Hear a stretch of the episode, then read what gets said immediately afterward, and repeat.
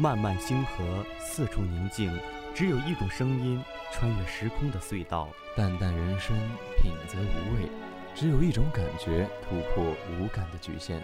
花花世界，灯红酒绿，只有一种视线穿透心灵的迷茫。美丽的故事背后都藏着一颗颗透明的心。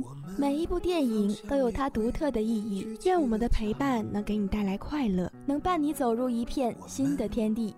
欢迎走入光影印象。欢迎走入光影印象。欢迎走入光影印象。欢迎走入光影印象。欢迎走入光影印象。欢迎走入光影印象。跳动在我的胸膛，白衣飘飘的身影消失在远方。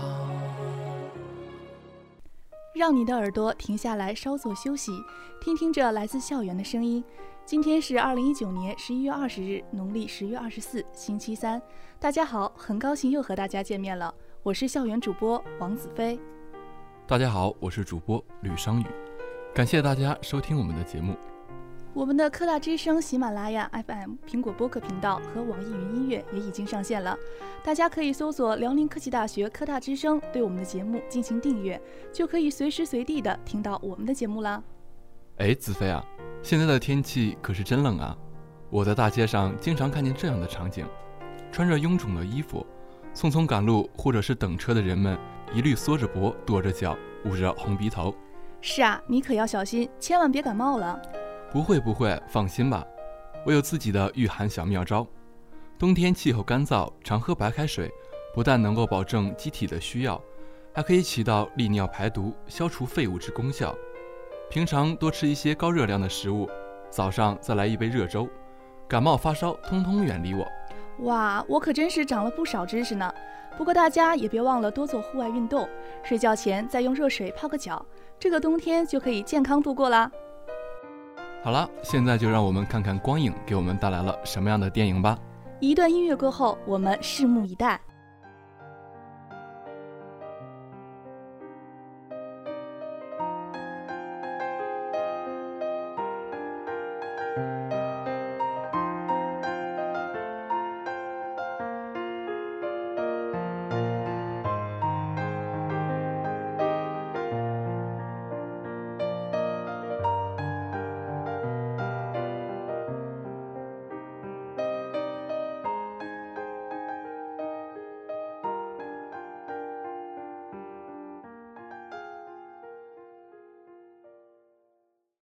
光是璀璨，影视梦幻；光是绚烂，影视变化；光是闪耀，影视呈现。光与影的交织，为我们带来的电影。各位老师，各位同学，大家好，欢迎走进每周三中午的电影放映厅。我是厅长王子飞。表演是创作，充满力量；镜头是艺术，充满美感；剧本是骨架，充满想象。点点滴滴的汇聚，为一部好电影注入灵魂。大家好，我是厅长吕商宇。哎，商宇啊，我最近特别喜欢小猫，如果不是因为条件不允许的话，我早就养一只了。让我猜猜看，你是受了罗小黑战绩的影响吧？对啊，小黑它实在是太可爱了，我也好想拥有这样的一只小猫啊，我都有点嫉妒无限它们了。看样子你的愿望是没法实现了。今年的哪吒本就给我带来了很大的惊喜，没想到罗小黑战绩还能让我惊艳一把。我们的国漫真的是越来越棒了。对呀，我在看完电影后就变成了罗小黑的忠实粉丝了。是吗？这么快就变成粉丝了？那你这位忠实粉丝能和我说一说罗小黑的制作团队吗？没问题，《罗小黑战记》是中国大陆独立动画制作人 MTJJ 及其工作室制作的一部 2D 动画片，于二零一一年三月十七日出品，播放平台主要是网络。哇！看来你对他是真爱啊！不过我也知道，即便八年时间只更新了二十七集，每集平均时长五分钟，甚至一度断更两年有余，被称作有生之年系列动漫，与作者比命长的动漫，粉丝们也并没有放弃对这部动画的追逐。可不是嘛，在首映礼上，不少追了罗小黑八年的忠实粉丝还在催更导演木头，快更新啊！钱不够，我们给你众筹。罗小黑战记的画风真的很治愈，虽然是二 D 画面，但是依旧和剧场版一样细腻又治愈，画面依旧是美到每一帧都可以做壁纸，整部作品如同田园般悠闲，像是夏天的平凡夜晚，微风和虫鸣，银河挂在头顶。嗯，而且电影的打戏真是太出乎意料了。虽然看预告知道是维护人妖和平的故事，但无论是点到即止的交手，还是大场面的战斗，其剧情、场景、转场和 BGM 都非常的顺滑。中间有个森林转入大海的场景，我简直目瞪口呆。里面的人物也很棒，出场的先后顺序也为后面的剧情反转做了对比。故事流畅好懂，但也不会让人觉得很简单。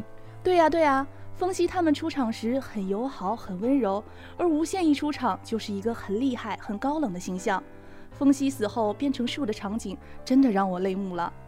风息的死真的让人感到无奈又叹息。对于这样的角色，排除掉立场来说，风息的做法是完全可以让人理解的。是啊，风息只是对人类为了发展而破坏掉他们家园的这一行为感到愤怒，所以才会选择对抗人类。而无限本就是人类，他选择保护人类也在意料之中。不知道你还记不记得里面的这一个情节，它格外打动我。哦，是什么？说来听听。在一个标准间内，无限问小黑：“你分得清好与坏吗？”小黑说：“风夕是好人，你也是好人。”他回答的简单直接，可人与妖一样，都很难定义好坏。曾看到过这样一个言论：所谓美德，是人类群体为了存活。而逐渐演化归纳的共识，他们不一定利己，却利种群。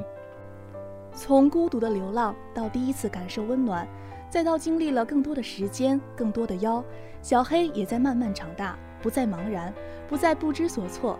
他知道自己该做什么。什么是好，什么是坏？破产姐妹中的卡洛琳曾说：“我爸爸的确骗了很多人的钱，但他也帮过很多的孩子，做了很多的好事。”于我而言，他是最好的爸爸，最好的人。这个问题真的很难回答，他只会随着我们的成长而变化。最后，无限说：“你不必问我，你也可以有自己的答案。”大概就是这个意思吧。直到看完整部电影，我们才更加明白那一股说不清道不明的感动。因为成长，我们才能面对失败；因为成长，我们才会选择分离；因为成长，我们才会拥有陪伴一生的朋友。《罗小黑战记》豆瓣评分八点四分，目前票房已经突破三亿，更有《大鱼海棠》的导演等人助力。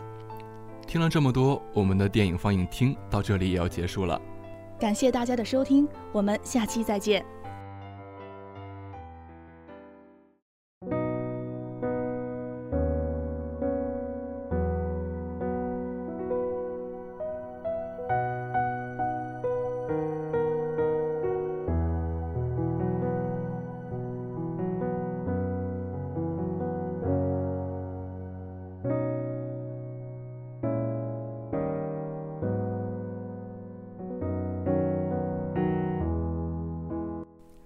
我人生中两次学说话，一次是小时候，一次是给你们讲电影的时候。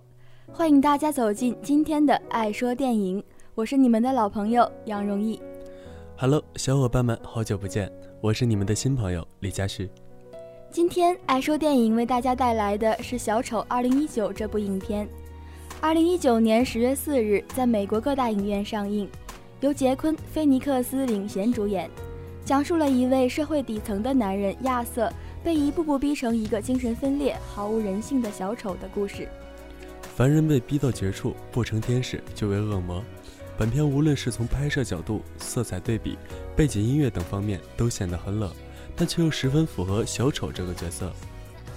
是的，这部影片的背景是美国一个处于混乱边缘的城市——哥谭市。由于经济大萧条导致贫富悬殊，引发社会动荡的局面，而男主角亚瑟就是处于这样一个时代的社会底层的小丑演员。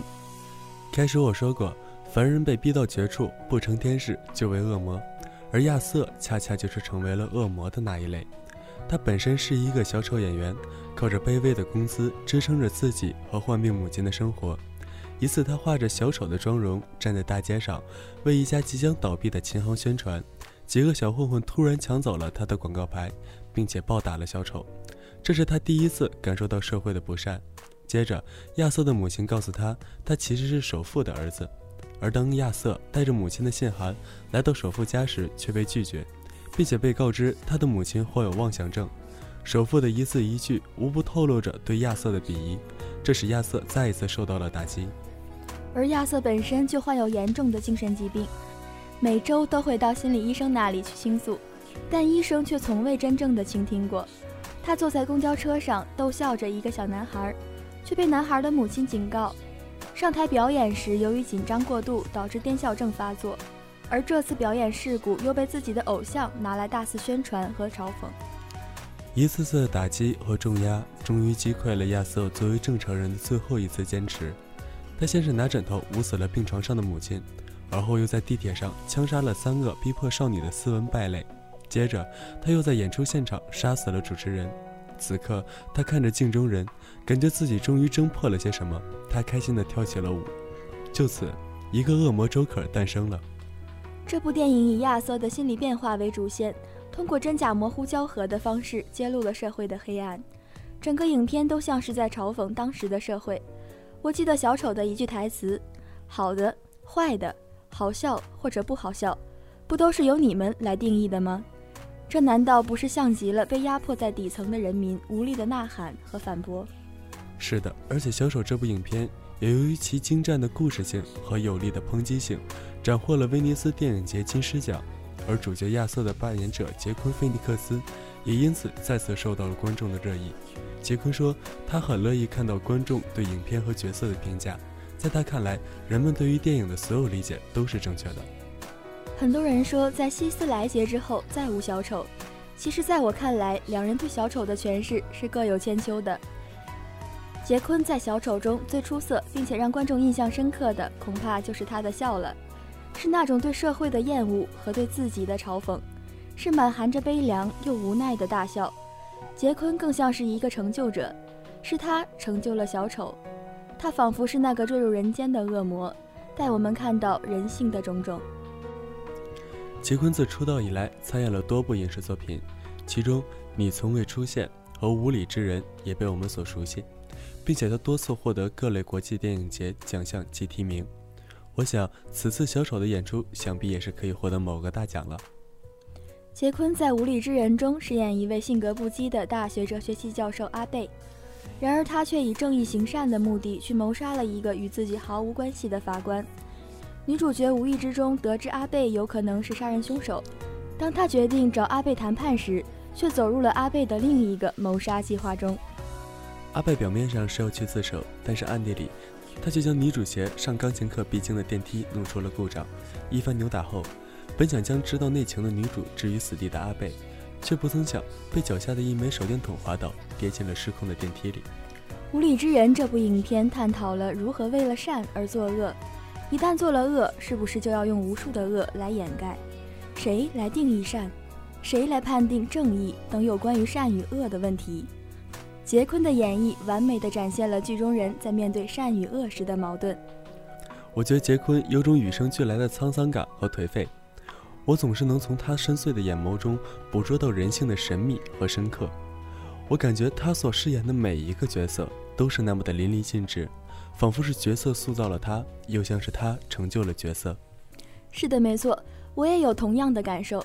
就像是这部小丑剧中亚瑟带给我的感受，大概就是那句话。不疯魔不成活。哎，对了，你看过《冰雪奇缘》吗？当然看过了。公主和魔法，王子和骑士，爱情、亲情、友情，以及一些人性阴暗面的情绪都有展现，真的是满足了我对童话的憧憬和幻想。可不是吗？我感觉《冰雪奇缘》的故事很简单，很单纯。比起安娜和王子的爱情，更让我感动的是艾莎和安娜两个姐妹之间的亲情。即使是多年不见，即使是变得陌生，但是两个姐妹都是互相爱着对方的。时间和距离并不能改变她们，在面临危险的时候，亲情永远是值得最骄傲的，义无反顾地为对方舍弃一切。对了，在第一部中曾提到艾莎和安娜的父母在一场帆船意外中去世，这其中的真相想必会在第二部中逐渐解密吧。是的呢，续集里两姐妹将挖掘父母之死背后的真相，以及艾莎力量真正的起源，揭露更多未解之谜。哇，这听起来就很紧张刺激呢！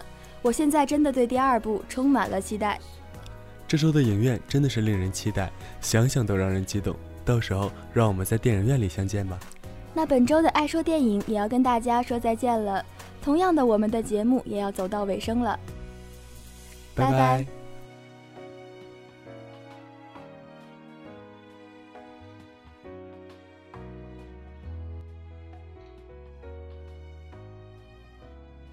如果小伙伴们有什么想看的电影或者好的原创影评，都可以联系我们。我们欢迎大家在我们的节目下方评论留言。今天的光影印象就到这里了，我们下周再见。